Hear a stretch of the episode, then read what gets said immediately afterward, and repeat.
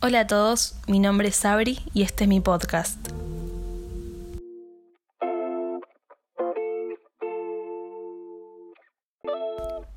En este capítulo les quiero hablar un poco del amor propio. Sé que es un tema bastante polémico, no sé si polémico, pero quizás sí, que genera mucho debate. Y eso está perfecto, por eso lo quiero hablar acá.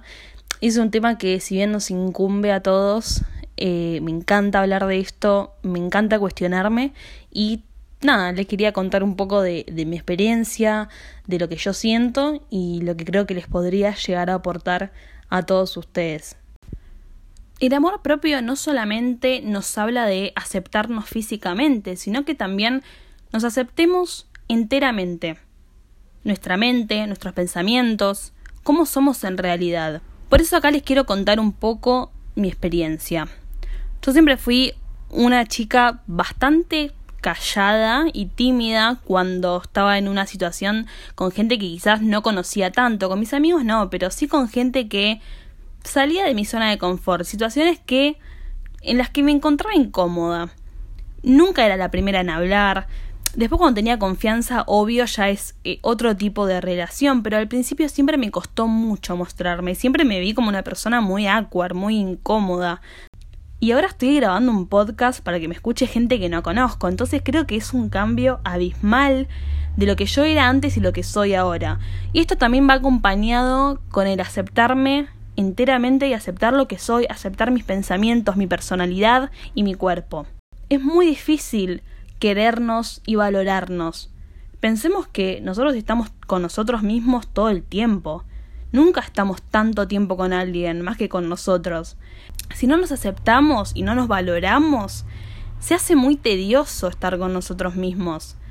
Cuando estás vos solo escuchando música y ya no te bancás, ese sentimiento creo que es el peor que, que puede pasarle a alguien, porque si no me banco a mí mismo, si no me soporto a mí mismo, ¿qué hago con eso? Y esto creo que es algo que no se habla mucho. Sí me hablo de aceptarme y, aceptar mi físico, pero ¿qué pasa cuando no acepto mi personalidad, cuando no acepto mi mente, cuando no puedo estar sola con mis pensamientos? Creo que es un tema que genera demasiado debate, pero que no se habla tanto. Por eso lo quería traer a la mesa para pensar con ustedes, para que pensemos juntos sobre este tema. Para mí lo primordial es empezar a conocernos, es empezar a notar las cosas que nos hacen bien cuando estamos solos. Creo que hay que empezar a valorar esos pequeños momentos en los que estamos solos, completamente solos y estamos bien. Y esto claramente que aplica a estar bien conmigo misma, con mi cuerpo sobre todo, con mi personalidad, con mi mente, como todo esto que les fui hablando. Yo cuando estoy sola y me quiero y me veo y digo, wow, no puedo creer lo, lo gran persona que soy, no puedo creer lo hermosa que soy. Creo que ese momento es el que tenemos que agarrar y no soltar nunca. Y esto es muy importante, porque no siempre nos va a pasar, no todos los días vamos a estar contentos con nosotros mismos, con lo que estamos diciendo, con mis gustos, con mi cuerpo. Tenemos que aprender a que vamos a tener estos altibajos, que vamos a tener días en los que no nos vamos a soportar y está bien. No tenemos que ser tan duros con nosotros mismos. Creo que esto es algo que sucede mucho, que por lo menos a mí me pasa, que hay días en los que no me soporto y digo, no puedo creer lo insoportable que soy, no puedo creer que estoy diciendo esto, no puedo creer que tengo este cuerpo. Y no hace falta que seamos tan duros, no hace falta que nos odiemos tanto.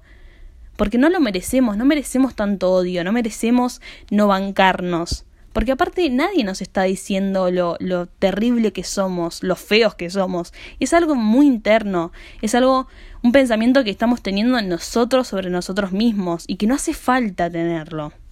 Por eso mismo digo que no tenemos que ser tan duros con nosotros mismos, sino que tenemos que empezar a notar las cosas que nos hace bien, si yo sé que darme un baño, poner música, poner velas, hacerme una rutina de self-care a la noche me hace bien, bueno, lo tengo que empezar a hacer todos los días, o por lo menos que sea un hábito, por lo menos que sea una rutina de día por medio, que sé que me va a hacer bien.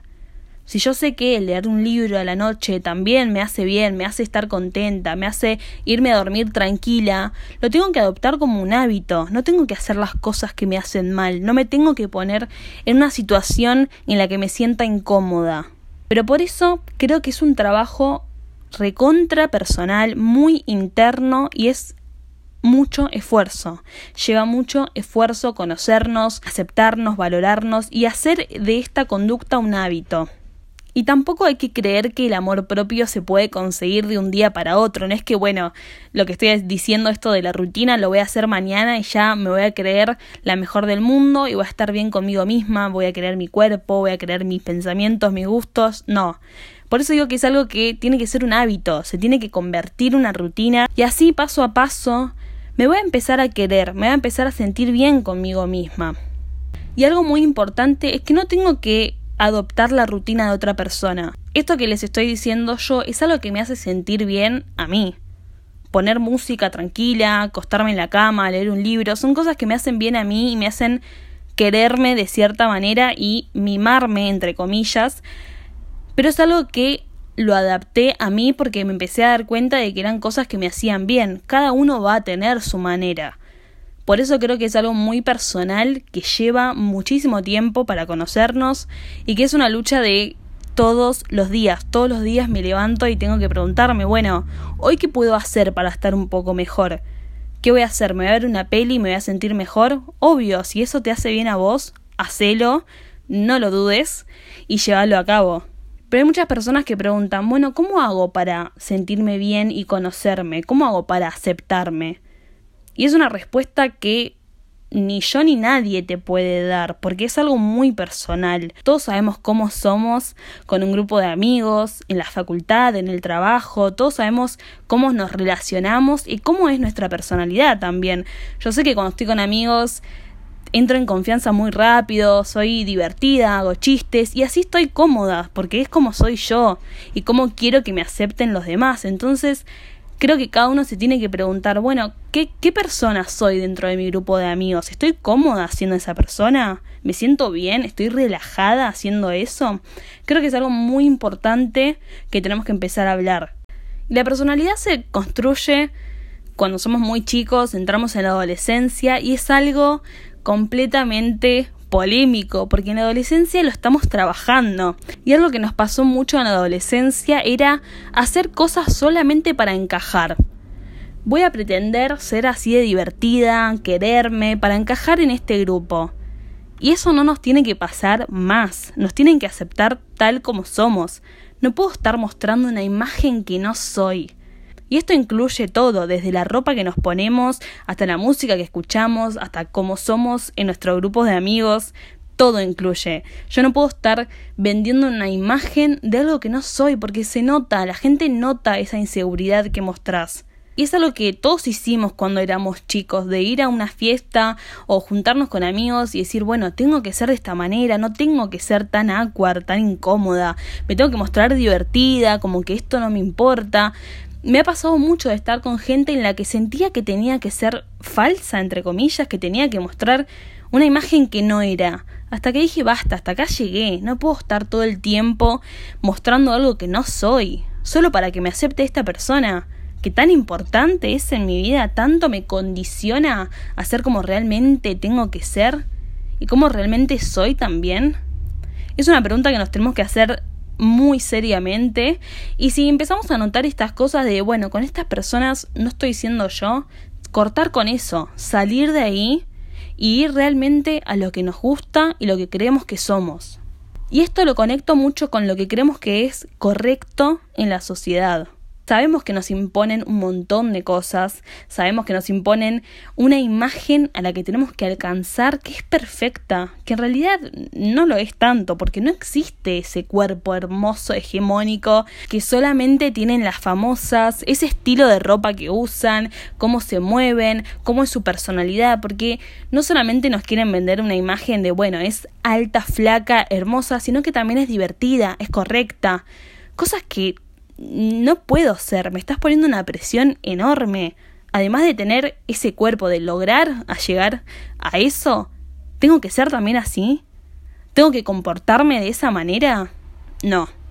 Entonces, por eso digo que hay que empezar a cuestionar estas cosas, cuestionar qué es lo que me imponen y por qué me lo están imponiendo. Sabemos que nos quieren vender esta imagen de algo completamente irreal, pero a veces naturalizamos tanto las cosas, normalizamos tantas situaciones que nos dejan parados de esta manera, nos dejan pensando en, bueno, ¿cómo hago para llegar a ser así? ¿Por qué no soy de esa manera? En vez de preguntarnos, ¿Por qué no me aceptan como soy? ¿Por qué no entro dentro de estos estándares de belleza irreales que hay ahora? Que en realidad no es que están solamente ahora, siempre estuvieron, solo que en cada cultura y en cada época son diferentes, claramente. Pero en la cultura que vivimos ahora, que es la era digital, las redes sociales, todo se distorsiona un poco más. ¿Por qué? Yo hablo de mi experiencia de que entro a Instagram, entro a las redes sociales y veo personas que la están pasando bomba, que están de vacaciones, que están felices con su cuerpo, que lo muestran sin problemas y a mí a veces subir una selfie me genera una incomodidad, me pone tan mal. Y hay que hablar de esto también, de por qué nos cuesta tanto mostrarnos, por qué me cuesta subir una canción que estoy escuchando y digo, ay, a la gente le gustará esto, a la gente le parecerá que está bien la canción que estoy escuchando, la película que estoy viendo que no, que a la gente no le importa, pero es algo que nos pasa a todos, todos tenemos las mismas inseguridades cuando nos estamos mostrando, porque ¿qué pasa? Nuestro Instagram, nuestro perfil, es como esa exposición de lo que somos y nos estamos mostrando, nos estamos exponiendo al mundo. Por eso queremos mostrar una imagen y sostenerla también, ¿no? Que es un trabajo y una presión constante. Yo tengo que mostrar la música que estoy escuchando y lo tengo que mantener. Tengo que mostrar una imagen, una selfie y tengo que mantener esa imagen. Pero tenemos que empezar a comprender que las redes sociales no son la vida real. Las redes sociales muestran una parte de nosotros que queremos mostrar. Es como un museo que tiene curadores y saben dónde colocar las imágenes para que se vean bien, que tengan un sentido. Nosotros estamos haciendo eso con nuestro Instagram, con nuestras historias, nuestro perfil. Somos curadores de lo que mostramos. Porque yo digo qué foto subir primero, qué foto subo después, qué filtro me pongo, qué efecto le pongo a esta foto, qué música quiero mostrar, qué playlist voy a compartir todo está cronometrado y recontra medido. Entonces tenemos que pensar que es una proyección de nosotros y lo que estamos viendo de otros perfiles también. Y algo que quiero compartir acá y que quiero que todos empiecen a hacer es que dejen de seguir cuentas que realmente no les hacen bien. Tomar de referente personas que nos brinden esa autoestima esa confianza y esa seguridad que necesitamos en las redes sociales, que me animen a subir cosas que realmente quiero y que no me juzguen, eso es lo más importante. Hoy en día de lo único que hablamos es de influencers, de personas que tomo como referencia. Bueno, ¿por qué no estamos tomando gente que piense igual que nosotros? Porque solamente sigo a famosas que tienen una vida irreal que nunca voy a llegar a tener y que tampoco me interesa demasiado, sino que lo sigo porque son conocidas, porque están en boca de todos, pero yo sé que en realidad me está haciendo mal. No digo que todos tenemos que empezar a correr y dejar de seguir a las modelos de Victoria's Secret, sino que a lo que voy es que también tenemos que empezar a seleccionar el contenido que queremos ver esa frase de somos lo que consumimos creo que tiene mucha razón. Si yo solamente me baso en modelos de Victoria's Secret y no sigo ni siquiera a una activista que muestre un cuerpo diferente, que muestre que también hay otra variedad de personas, de personalidades allá afuera, que no solamente existe Kendall Jenner, sino que también hay otra gente, hay otras realidades como la mía, me tengo que ver representada afuera. Lo mismo pasa cuando vemos películas, vemos series. Tenemos que elegir contenido en donde nos sintamos identificados. Por eso creo que las películas y el entretenimiento en sí es muy importante para nosotros. Porque las películas y las series muestran un poco la vida, muestran las realidades, pero tengo que saber elegir el contenido, no puedo dejar que todo me caiga de la nada, sino que tengo que salir a buscarlo. Lo que quiero que les quede de este capítulo es que no tenemos que ser tan malos con nosotros mismos, tan duros con nuestro físico, con lo que representamos, porque realmente no lo merecemos, no merecemos tanto odio y menos que venga de nosotros. Por eso lo que les dejo de tarea es que empiecen a pensar maneras para empezar a quererse más y aceptarse, porque de verdad lo necesitamos, necesitamos querernos, necesitamos demostrar y reflejar la autoestima, nuestra personalidad y cómo somos, porque así nos van a aceptar de otra manera y también nos vamos a aceptar a nosotros. Así que recuerden que en Instagram estoy como sabri.mere y espero que este capítulo les haya gustado. Muchas gracias.